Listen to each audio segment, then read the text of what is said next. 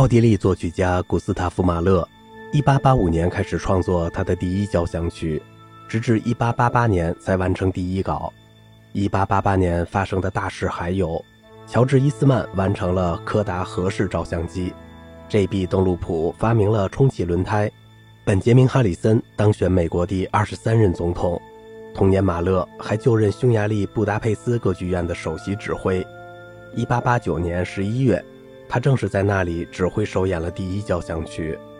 当时这部交响曲包含五个乐章。随后数年，马勒对这部作品又做了几次修订。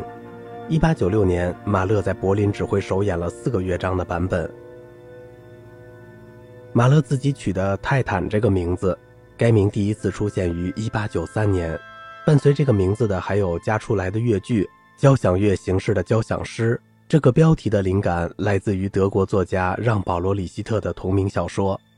1899年，第一交响曲出版了四个乐章的版本，这也是这部作品被演奏的最多的形式。不过，有些唱片和表演又恢复了被马勒删掉的那个乐章。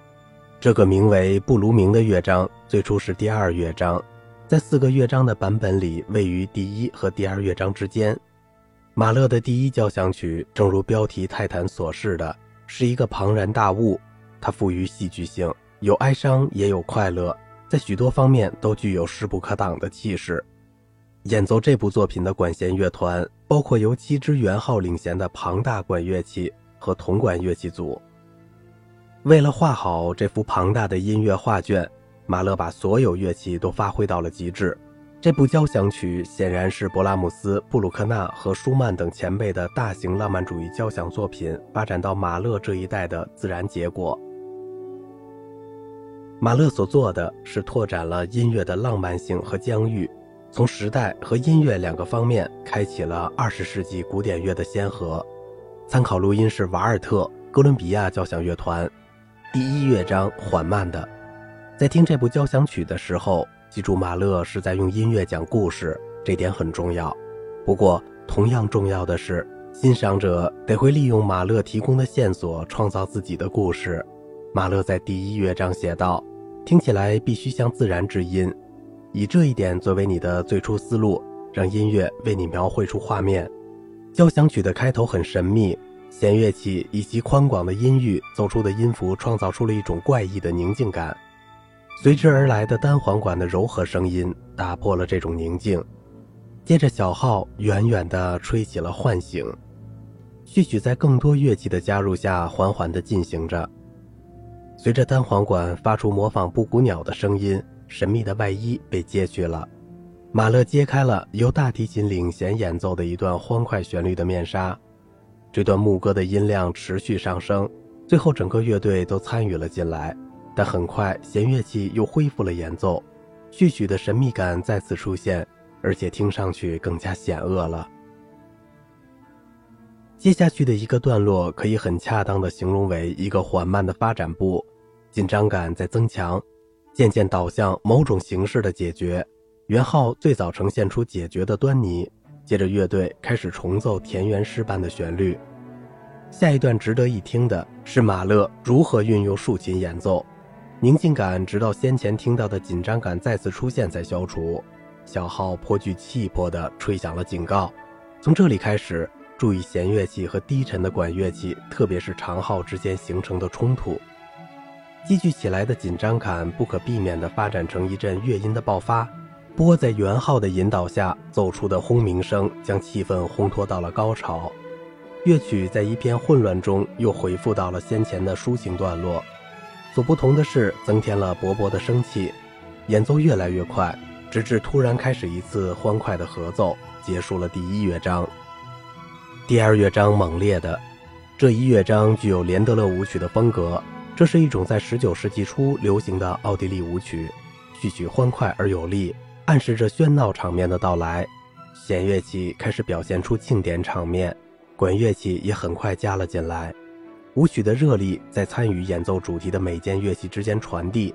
接着，元号开始了一段快速独奏，给人以不可遏制的兴奋感。随后，大提琴开始演奏，一切都安静了下来。旋律重现，由小号和圆号带头释放出欢乐的活力。在三声中部的段落，嬉戏声被田园式的安静所取代。这是一段充满感伤的曲子，柔和的旋律和甜蜜的气氛持续了一段时间，然后元号独奏将大家又带回到了舞曲的演奏。不同的是，比以前更嘈杂了。等元号和小号开始演奏旋律，舞曲加快了速度，乐章进入了响亮而又欢乐的尾声。第三乐章庄严的、从容不迫的。这个乐章的开头是所有交响曲里最奇特的开头之一。定音鼓击出八个固定节拍的音符，庄严的引子过后是低音提琴的独奏。低音提琴独奏本身已经很难得了，而他演奏的旋律是用小调对法国民歌《雅克兄弟》进行改编的曲子，这就使得这个开头显得更加怪异了。这个独奏的音高很高。对任何低音提琴的演奏者来说都是很困难的，但除了定音鼓连续不断的敲击外，马勒让低音提琴完全孤立地进行演奏，这就更加添加了挑战性。接着，其他乐器开始演奏这段旋律，转入了卡农，好像孩子们唱这首歌一样。不过，这段旋律在马勒的笔下没有孩子们的快乐，相反，倒是充满了沮丧。卡农一直持续到由双簧管和小号奏出一段悲伤的新旋律，接着我们听到一段变了形的进行曲。音乐演奏到这里，好像开始努力克制哀伤情绪，但是这种努力失败了。随着定音鼓再次敲出响亮的鼓声，雅克兄弟的旋律又出现了，然后竖琴和小提琴领衔演奏一个新的主题。四周弥漫着一种悲伤而又顺从的宁静感。竖琴取代了定音鼓的演奏，直到定音鼓再次出现，重新演奏雅克兄弟的主题。为了结束这个乐章，马勒让波再次演奏那段奇怪的进行曲。单簧管的演奏加大了音乐的声音，好像他们是属于一个马戏团似的。随着音乐逐渐从不协和走向协和，定音鼓和竖琴一起开始了声音逐渐减弱的演奏，最后由定音鼓和锣演奏。乐章的尾声充满了悲伤和不安的气氛。第四乐章猛烈的，最后一个乐章很关键，在于安宁与绝对混乱的交替出现，给人感觉像正邪之间的搏斗似的。至于是谁引发的第一声炮声，这不成其为问题，这是整个乐队的猛烈合奏。接着马上是小提琴、小号和铜管乐器的疯狂演奏，在这一片狂乱中。双簧管、单簧管、圆号和长号首先开始演奏一段旋律，这个段落的情绪仍然很愤怒，并且第一次暗示即将爆发不同势力之间的冲突。整个过程中，乐器之间相互斗争，好像要在一片混乱中建立控制似的。比如，当弦乐器开始演奏，鼓和铜管乐器就奏出对峙式的乐音，最终猛烈的能量衰退了，持续的战斗也戛然而止。只剩下小号在远处喘息。最初的战斗一结束，小提琴就奏出一段安宁的旋律。这是一些充满了宽恕精神的持续乐句。注意听这些受到强调的由低音提琴和大提琴演奏的拨奏曲。旋律的音量在定音鼓发出的隆隆声中逐渐增强，接着是一段短暂而又漂亮的圆号独奏。大提琴的安静演奏，明确给人以宁静不可持久的感觉。小提琴和中提琴奏出一个颤音，充满了神秘感。长号和小号奏出的三个音符，则预示着另一次高潮的到来和像开头混乱的回归。随着双簧管和单簧管奏响，好像宣布骑兵到来的乐句，马勒在一片混乱中重新建立了秩序。接着，小号开始演奏新的主题。有一点比较明确，至少现在善的力量获得了胜利。然而，只过了一会儿，又下起了暴风雨，混乱再度君临，直到元号在远处三角铁的伴奏下奏响欢乐的乐音为止才结束。胜利的感觉维持了很长时间，然后渐渐平息。再次演奏整个交响曲开头那段神秘的旋律，从现在开始的大部分时间都很平静。中提琴奏出的短暂乐音是预示安静不会持续多久，冲突又将来临的一个暗示。小号吹出的一系列呼唤证实了这点。湍流继续涌动，直至小号和圆号启动另一次大爆发。忽然，短笛吹出的尖利哨音划破了新的混沌。这次，随着圆号吹出一系列得胜的号角，善的力量很快获得了胜利。定音鼓在胜利的进行曲中扮演了推动的力量。定音鼓、小号、长号、大号奏出一系列欢乐的响亮乐音，三角铁则不停地鸣响，引导这部交响曲进入兴高采烈的尾声。约翰·麦克卢尔瓦尔特录音版本的制作人，我被这一段录音的时间震撼了。